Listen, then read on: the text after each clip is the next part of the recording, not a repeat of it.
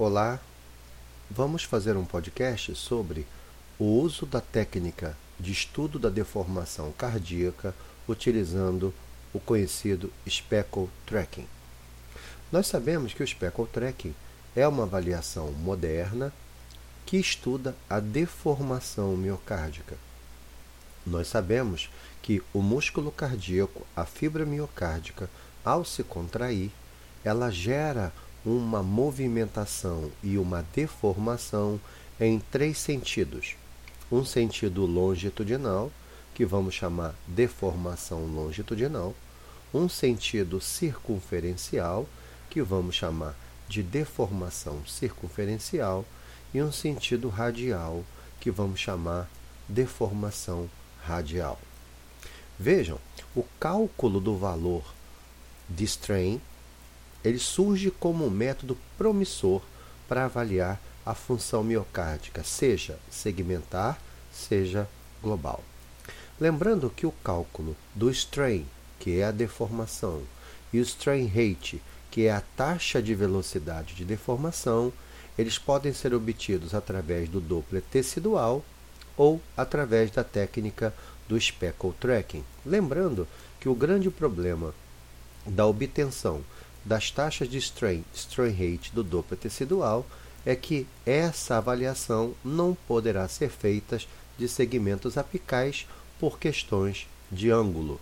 Já a técnica derivada do speckle tracking, ele pode ser utilizado uma vez que ele não tem dependência do ângulo.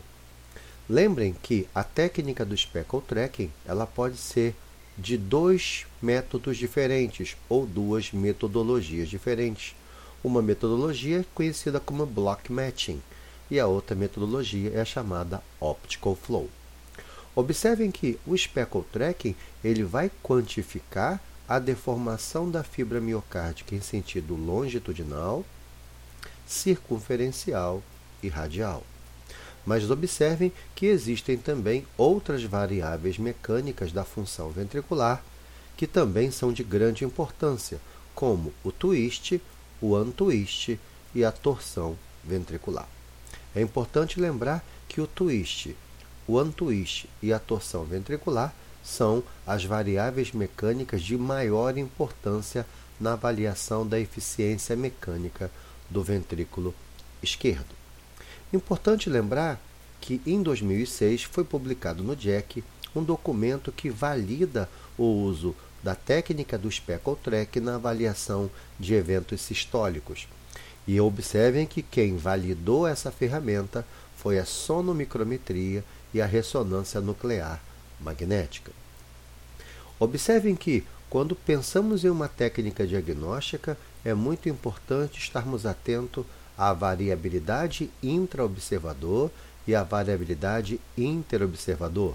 O professor Bussadori publicou em 2009 um documento que identificou a variabilidade intraobservador com R de 0,93, enquanto a variabilidade interobservador foi encontrado um R de 0,89.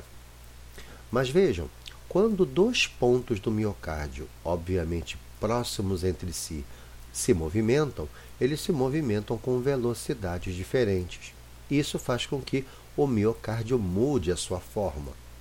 Mas veja, o valor de strain rate, que nada mais é do que a taxa de deformação ou a velocidade com que ela acontece, ela também pode variar muito em relação à deformação. Vamos imaginar que a gente solicite uma pessoa para pegar um refrigerante para você na padaria. Se essa pessoa trouxer para você o refrigerante daqui a seis horas, ele cumpriu a missão ou não? Cumpriu. Ele trouxe o refrigerante, mas ele não trouxe o refrigerante num tempo hábil. Então, na verdade, a deformação ela nem sempre mostra a real o real poder da fibra miocárdica. Eu preciso deformar e deformar num tempo e numa velocidade adequada. Por isso que o strain rate ele é uma variável mecânica de grande importância na avaliação regional da fibra.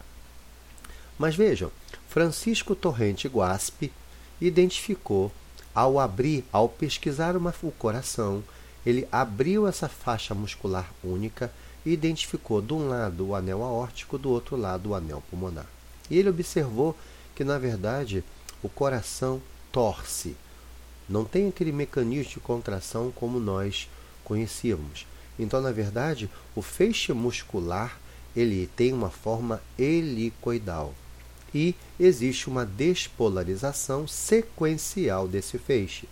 Lembrando que esse feixe ventricular, essa banda muscular, ela é formada por três bandas de músculo. Uma banda conhecida como banda basal, que é responsável pela fase de contração isovolumétrica, uma banda chamada descendente, que é responsável pela fase de ejeção ventricular, e uma banda conhecida como ascendente, que é uma banda responsável pelo enchimento rápido do ventrículo. E depois essas bandas se relaxam, acontece a diasta, a diástase e a contração atrial, fazendo com que o ventrículo volte às suas condições normais. Vejam que no início da apresentação nós batemos um papo sobre as duas metodologias de deformação, de estudo da deformação, uma conhecida como block matching e a outra optical flow. Qual é a diferença dessas duas metodologias? O block matching ele necessita de um frame rate alto. Ele registra intervalos mais curtos dos eventos. Ele leva um maior tempo para processar as informações ele inclui menos ruídos.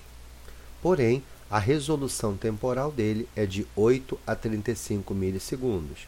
Já o Optical Flow, ele necessita de um frame rate intermediário, ele não consegue registrar eventos muito rápidos, ele leva um menor tempo para processar as informações, porém, ele inclui mais ruídos e a resolução temporal dessa ferramenta é de 2,5 a 10 milissegundos.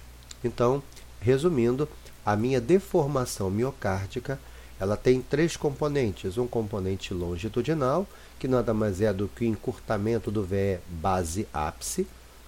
Uma deformação radial, que nada mais é do que o espessamento radial das paredes.